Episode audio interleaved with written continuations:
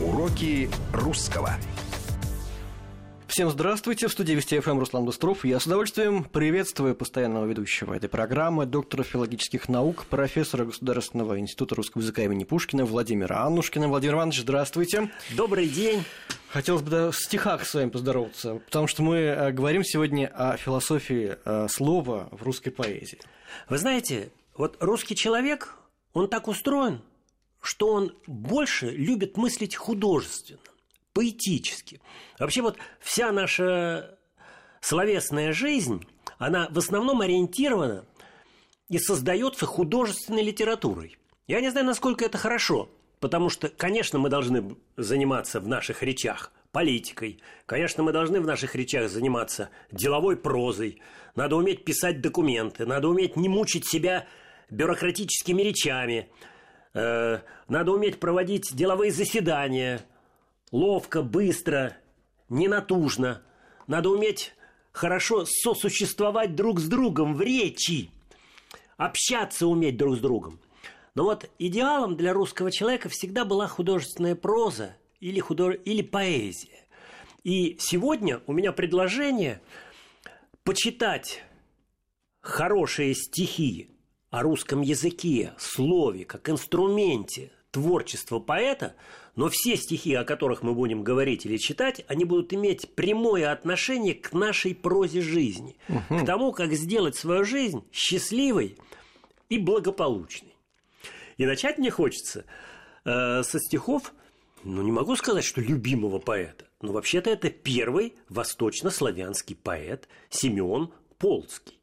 Он писал виршами, но эти вирши, э, вот современные поэты, в частности, мой университетский друг Виктор Калигорский, стихами которого мы закончим сегодняшнюю передачу, перекладывает такие стихи XVII века в современные, и для этого требуется действительно подлинное искусство поэта. Вот что Семен Полский писал о языке. Сопоставьте это, пожалуйста, со своей жизнью. Малая часть телесе – язык человека малая часть тела – язык человека, но не видел ничего злейшего от века. Ибо аще, если малое слово испущает хульно или клеветно, многих убивает. Угу. Слово аки стрела вратится прямо в сердце и смерть приключится. Вот, кажется, такие простые образы, они есть у нас и в фольклоре, в пословицах, что слово подобно ножу или бритве, что слово ранит человека. Угу. Вот мы все должны понимать опасность языка. Поэтому э, нам и рекомендуют правила речи. Больше молчать и поменьше говорить. И вот о молчании тоже скажем э, в своем месте. Дальше. Хочется сказать о ломоносовской мудрости.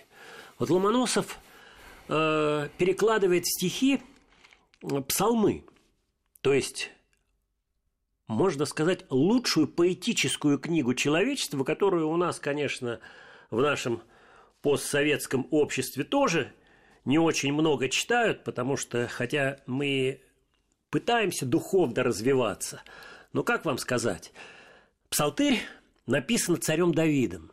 И именно на псалтырь ориентировались все лучшие поэты России, перекладывали то, что написал царь Давид, и переведено на церковнославянский язык в современные им стихи, и это было руководством к жизни, и рекомендовалось псалтырь читать каждый вечер человеку.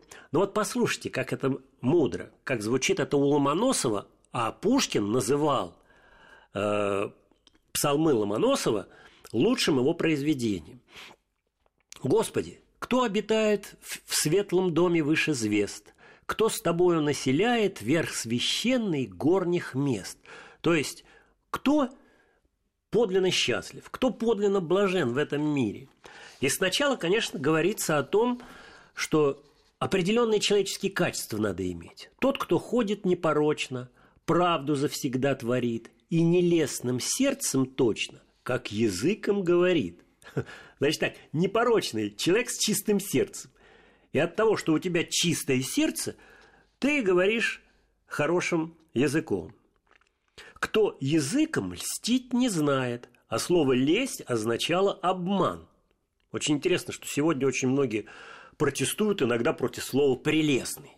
Потому что прелестный означает, что я тебя прельщаю, я тебя хочу обмануть. Когда мы говорим прелестная женщина, мне некоторые э, книжно образованные дамы говорят, Владимир Иванович, все-таки это слово не очень хорошее. А мы вообще-то говорим прелестно, как прелестно, очень хорошо. Ты прелестный человек. Вот. А исторически, конечно, слово «прелестно» имело, имело значение прельщать и обманывать. Э, кто языком льстить не знает, ближним не наносит бед, хитрых сетей не сплетает, чтобы в них увяз сосед. Я вас спрошу, а мы вообще, когда соседу сети какие-нибудь сплетаем, то, как правило, делается это с помощью языка. Потому что вот люди завидуют, люди гордятся, люди клевещут. Вот надо знать, что все все человеческие поступки так или иначе связаны и выражаются в языке. И вот что интересно. Теперь вот мы часто размышляем над тем, как же развивается наша страна, куда она пойдет, как жить счастливо. И, конечно, благополучие нашей жизни во многом зависит от того, как устроен наш язык, на кого и на что мы ориентируемся, на какие нравственные, на какие культурные ценности – и вот здесь, если сегодня, сегодняшний мир становится глобалистическим, то есть стиль жизни, особенно с 90-х годов, начали задавать англосаксонские страны. В начале 21 века стиль жизни стал задавать Китай, что пророчествовалось моим учителем, академиком Юрием Владимировичем Рождественским, э, профессором Московского университета. Он говорил – в 80-е годы, что начало 21 века, скорее всего, будет за Китаем. Юрий Владимирович был и китаистом, и русистом одновременно. И это значит, что та страна, которая развивается духовно, которая идеологически чувствует себя достаточно крепкой, она возрождается и экономически. Но экономика основывается на культуре. А культура – это, как правило, формы коммуникации. Вот это тоже надо очень хорошо понимать. И вот Александр Петрович Сумароков писал в XVIII веке такие стихи о русском языке. Э, я их прочитываю своим студентам и даю современный комментарий, говоря о том, что вот здесь есть как раз основные идеи современной науки о языке, потому что главная идея, с которой выступают сейчас многие ученые, это идея коммуникации, идея налаживания связи между людьми. А вот как пишет об этом в XVIII веке Александр Петрович Сумароков. Для общих благ мы то перед скотом имеем, что лучше, как они, друг друга разумеем и помощью слов пространного языка все можем изъяснить, как мысль не глубока. Вот я думаю, всем угу. понятны эти такие немножко неуклюжие на первый взгляд стихи. Значит, мы имеем то преимущество перед животными, что мы мыслим и выражаем свою мысль в слове. И все можем объяснить. Описываем все, и мысли, и чувствия, и страсти, и мысли голосом делим на мелкие части.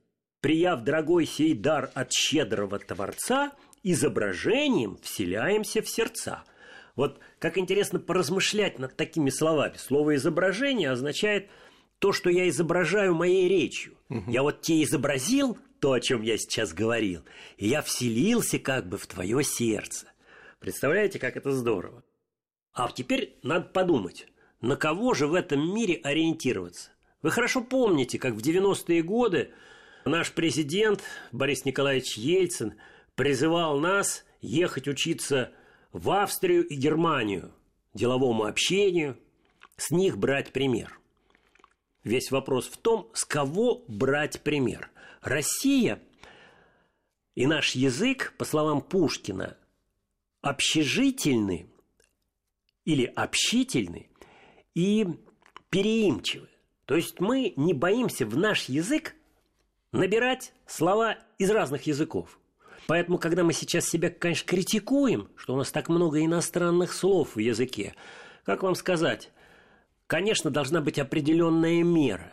Конечно, нельзя брать все без разбора. И надо уметь создавать собственные слова. Вот как в футболе, кстати, наша предыдущая передача была о футболе, и футбольный чемпионат еще не закончился. А вот как интересно, в футбольной лексике у нас есть и русские слова, и английские. Какие-то слова прижились, например, форвард угу. прижился. Голкипер. Форвард нападающий, голкипер, вратарь. Прижилось слово. Мундиаль даже, я бы сказал. Мундиаль прижился да. сейчас, да, совершенно верно. А слово хавбек вместо полузащитника как не приживается. А почему так интересно? А, я думаю, что потому что сами носители языка чувствуют, что одно слово удачно сделано, оно благозвучно, Экономит оно ресурсы. При, прижим, приживается. Знаете, вот слово, э, понятие экономии ресурсов, оно тоже очень важно. Русский язык, в отличие от аглицкого языка, выражусь по-старинному, он пространен, он распространенен, он более сложен. А английский язык, который восходит к латинскому, а наш восходит скорее к греческому и церковно-славянскому, это язык права, это язык суда, это язык терминологии латинской, которая должна быть кратко, прозрачна и ясна. Поэтому мы перенимаем английскую терминологию в разных областях жизни. Она нам для нас кажется максимально прозрачной и понятной. Мы терминологию науки очень часто берем из современного английского и американского языка. Я все время борюсь за русский язык, но я понимаю, почему мы говорим презентация вместо представления. Почему мы говорим имидж вместо образ? Слово образ на, на, напичкано, насыщено такими, таким множеством ассоциаций. Угу. А слово имидж ну, вот понятно, что такое да, имидж. Да. Оно более локальное такое, что ли? Оно да? более локальное, оно более такое конкретное и узкое. И Возвращаясь к возвращаемся к Сумароху. Сумарохов пишет, но не такие нам полезны языки, какими говорят мордва и ватики. Возьмем себе в пример словесных человеков. Таков нам надобен язык, как был у греков, какой у римлян был, исследуя в том им – как ныне говорит Италия и Рим, каков в прошедший век прекрасен стал французский, или, наконец, сказать, с каков способен русский. Значит, в XVIII веке предлагалось ориентироваться на французский язык, как язык образования. И вот здесь надо сказать следующее. Все языки равноправны, но не равноценны.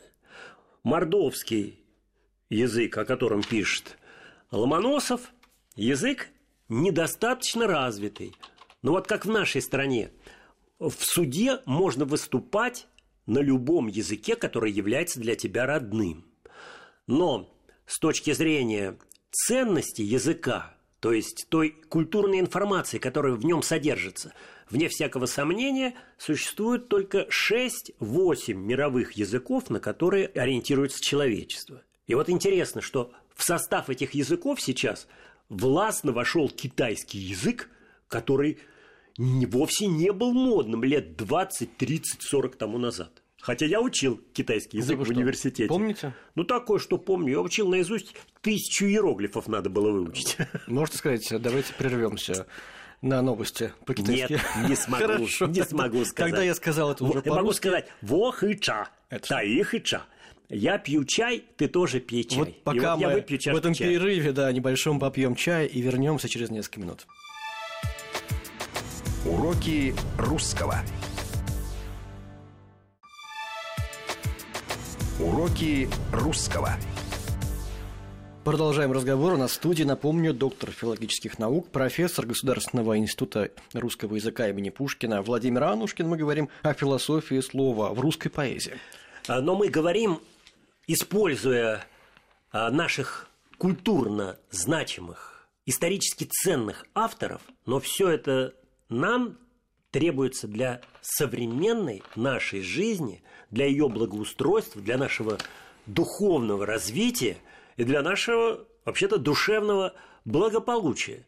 Потому что если мы не чувствуем себя как-то правильно ориентированными в житейских ценностях, то, вне всякого сомнения, личность человека становится расколотой. Когда человек понимает, что глаголом жгут сердца людей, иногда таким глаголом обманывают. Если этот глагол действительно умеет объединить людей, а людей объединяет только любовь, людей объединяет истина, людей объединяет подлинная красота, вот к этому, по-видимому, надо стремиться. И мне очень хочется показать, как слово воспринималось нашими поэтами и как это слово входило в их жизнь. Ну, во-первых, рождение слова для всякого человека тягостно. Вот каждый из нас испытывает множество трудностей. Когда надо написать какую-то сложную деловую бумагу, когда надо написать, например, документ в суд. Я не знаю, как вы, уважаемые радиослушатели, в суд часто ходите? Бывает такое? Мне вот пришлось выступать э, ровно месяц тому назад перед семью тысячами судей Казахстана. Это я, был, я был приглашен в Верховный суд Казахстана, угу. где проводилась международная конференция «Судебная риторика. Теория и практика». Вот представляете, какую инициативу сделал председатель Верховного суда Казахстана? Во-первых, он заставил всех судей, таков проект, это только идея, но она осуществляется в жизни, решение писать кратко, ясно, доступно, чтобы участники судебного процесса, получив решение, понимали смысл его, и он заставил после вынесения судебного решения всех судей объяснить это судебное решение. Угу. Значит, это прямое вхождение языка в жизнь людей. И это позволило снизить количество апелляций в некоторых областях Казахстана почти до нуля. Ну, а лекцию ваш скромный ведущий э, прочитал по вебинару и в самом Верховном суде Казахстана. Угу. Вот. А перед этим я был в Следственном комитете Татарстана, где тоже перед э, работниками следственных органов э, говорил о культуре общения, о культуре речи. Э, дорогие мои, язык сопровождает нас повсюду. И вот как это проявляется у наших классиков. «Ко звуку звук не идет», – пишет Пушкин. «Зима. Что делать нам в деревне? Я встречаю слугу, несущего мне утром чашку чая, вопросами «Тепло ль? Утихла ли метель?» Пороша есть или нет, и можно ли постель покинуть для седла, или лучше до обеда возиться старыми журналами соседа. Пороша. Вот я вам прочитал строчки поэта, когда он пишет их, находясь в таком расслабленном состоянии. Вообще невозможно находиться постоянно в каком-то творчески, энергетически возвышенном движении. Но на него надо, конечно, настраиваться, потому что надо, э, чтобы э, перемежалось наше состояние с активной работоспособности, с общения с людьми побыть в тишине, побыть наедине с самим собой. Вот настоящее творчество, оно как раз и рождается, когда человек находится наедине с собой. И вот затем, после того, как Пушкин пишет «ко звуку звук не идет», Теряю все права над рифмой, над моей прислужницей странной. Стих вяло тянется холодный и туманный. Усталый с лирою я прекращаю спор. А вот Затем в других уже стихах надо уметь переходить к такому творческому состоянию, когда и мысли в голове волнуются в отваге, и рифмы легкие навстречу нам бегут, и мысли просятся перу, пирог бумаги, минута и стихи свободно потекут. Вот это ощущение, что у вас речь свободно потекла – что у вас ваша мысль записывается письменно в деловой ли бумаге, в письме к ближайшему соседу, или теперь мы упираем пальцы в клавиатуру компьютера и таким образом создаем наши тексты. Но современный человек, конечно, должен владеть всеми видами речи. Поэтому как мне хочется посоветовать каждому из нас, чтобы мы не разучились писать ручкой. Вот посмотрите, у нас с Русланом здесь лежат ручки. Но это уже да. действительно большая проблема. Написать большой текст ручкой. Вы знаете... И даже иногда подпись свою поставить, как-то вот а. напрягаться приходится. А, вы знаете, я в Казахстане был э, в православной гимназии, где обучают методами русской классической школы. Дети сначала в начальной школе, вот с 6-7 лет, пишут грифелем, карандашиком, учатся нажимать перышком, угу. учатся нажимать, нажиму сначала. Дети учатся сначала нажиму, а потом им разрешают писать перышком. И они вниз ведут перо толстые линии, вверх тоненькая линия. Это пригодится как... в жизни. Вы знаете, пригодится, потому что когда человек вот так э, воспитывает свою моторику, воспитывает свое тело, когда человек пишет, у него и дыхание соответствующим образом работает. Какой-то отдел Это мозга, наверное, тоже Отдел мозга да. работает, просто работает психология личности. Угу. Ну, у Пушкина еще многое сказано о языке. Владыка дней моих, дух праздности унылой, Любоначалие змеи сокрытой сей И празднословие не дай душе моей. Блажен, кто словом твердо правит и держит мысль на привязи свою. Как нравятся мне эти да, краткие образ. строки в Борисе Годунове. Смотрите. Блажен, кто словом твердо правит, значит, надо сосредоточиться и слово твое, мысль твою удерживать и уметь выражать ее в слове. А держит мысль на привязи свою – вот этот образ, что речь подобна коню, а ты всадник, который управляет этой речью, что тебя не должно нести и заносить куда-то, как заносила Остапа, да, в угу. этой фразе, Остапа понесло. Да, ты должен уметь вовремя остановиться, а это один из основных недостатков наших э, ораторов. Остановиться не могут. Я замечаю в риторической ассоциации, что иной человек научится говорить, а потом говорит, говорит, говорит. Ты серии научи дурака говорить, так он и не остановится. Вы знаете, это люди, это люди, как правило, очень интеллектуально развитые, но они увлекающиеся.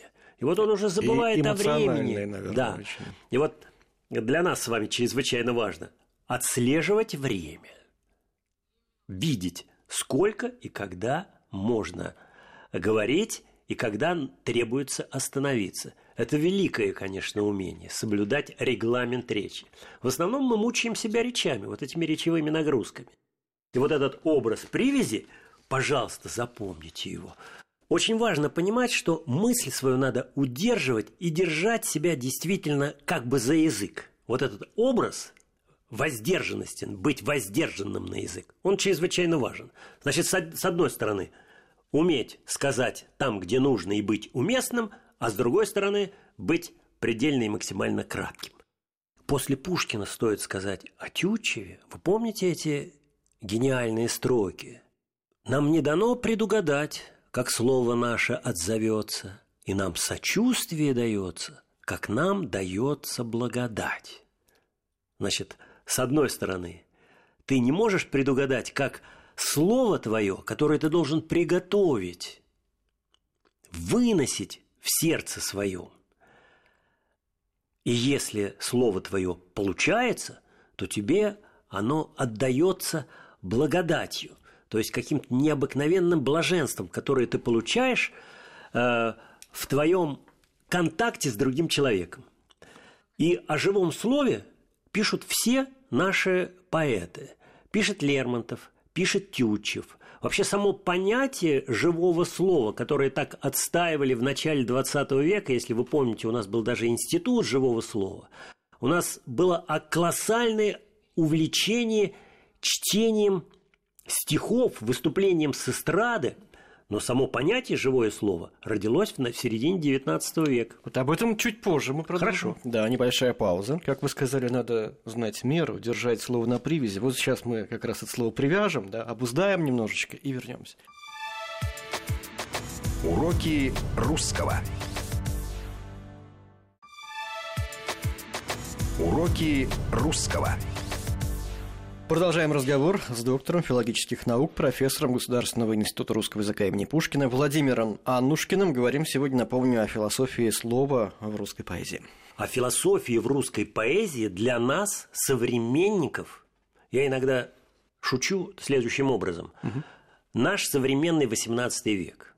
А вот сейчас почувствуйте, как современен нам Бунин, как он о нас с вами говорит – о нашей информационной ситуации э, в нынешнем речевом пространстве.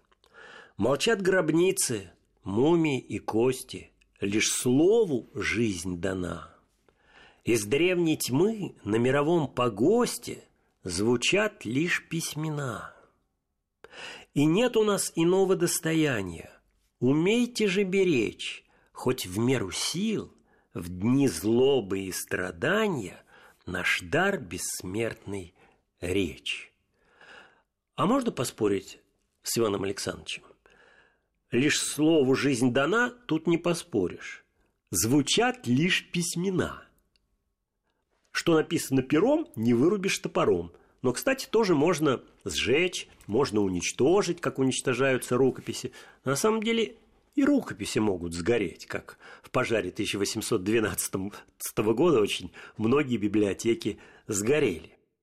Звучат лишь письмена, а вот в нашу эпоху устной речи, когда мы слушаем радио, когда мы в интернете можем не только читать, но в Ютубе можем и послушать, и пение, и речи, все, что хотите.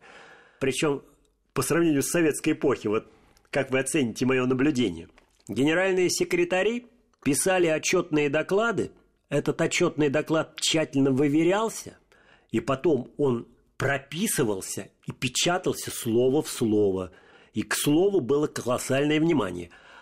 А сегодня речь президента печатается в интернете, и только на сайте президента ты найдешь точный текст. А дальше журналисты очень часто выхватывают из этой речи то, что им нужно – и очень часто пересказывают своими словами в соответствии с тем мировоззрением и идеологией, которую они хотят нам предложить. Значит, мы живем сейчас в великую эпоху, которая должна быть, конечно, отрегулирована какими-то нравственными правилами и законами. Ну, скажем, один из главных постулатов современной философии языка – не лги. Ну, давайте подумаем, как часто мы лжем – как часто мы слегка привираем, слегка искажаем истину в свою пользу. Ну и, конечно, умейте же беречь, хоть в меру сил, в дни злобы и страдания. А мы сейчас с вами живем в какое время? У нас сейчас злоба, страдания. Вообще жизнь всегда разная, наверное. Есть и у нас, и у всех по-разному разные дни. Надо уметь переходить в радость. Как это делал, может быть, Серафим Саровский, который приветствовал всех словами «Здравствуй, радость моя». Кажется, у нас была передача о радости, Руслан, правда? Угу. «Умейте же беречь наш дар бессмертный речь». Это Бунин. А вот другие поэты Серебряного века – Георгий Иванов, Анна Ахматова, Николай Гумилев. У каждого из них есть свое стихотворение о слове. Но я приведу то, что вам, может быть, не очень знакомо. И это пожелание всем нам жить с вдохновением. Я даю своим ученикам такое задание. Ну-ка, пожалуйста, напишите быстренько, но с тремя определениями. А что такое вдохновение? Вы знаете, какие шедевры выдают наши студенты, которые, кажется, не владеют достаточно совершенной речью. А вот Жорж Иванов. А что такое вдохновение? Так неожиданно слегка Сияющее дуновение божественного ветерка. Над кипарисом в сонном парке взмахнет крылами Азраил, И Тютчев пишет без помарки, Оратор римский говорил. Так неожиданно слегка пусть приходит в сердце и разум каждого из нас вдохновение – как сияющее дуновение божественного ветерка. К тебе пришла мысль, и ты пишешь. или деловую бумагу, или стихотворение, или письмо любимой. Но самое главное, чтобы эта мысль была творческой, не банальной, новой, выразительной. И пример. Над кипарисом в сонном парке взмахнет ангел, помощник Азраил. И Тютчев пишет без помарки, оратор римский говорил. А что писал Тютчев в этом стихотворении? Оно обращено к каждому из нас. Блажен, кто посетил сей мир в его минуты роковые. Скажите мне, когда были минуты нероковые в этом мире? Его призвали все благие, как собеседников, на пир. Нас всех призвали на пир этой жизни, надо это понимать. Он их высоких зрелищ зритель, он в их совет допущен был, и заживо, как небожитель, из чаши их бессмертие пил. Мы все пьем бессмертие из чаши жизни. Мы должны понимать, что и душа наша бессмертна, и за каждый наш поступок, в том числе речевой, мы ответим в день суда. А вот Анна Ахматова. Но это слишком, наверное, э, известное стихотворение. Но чем отличается классика от телесериала?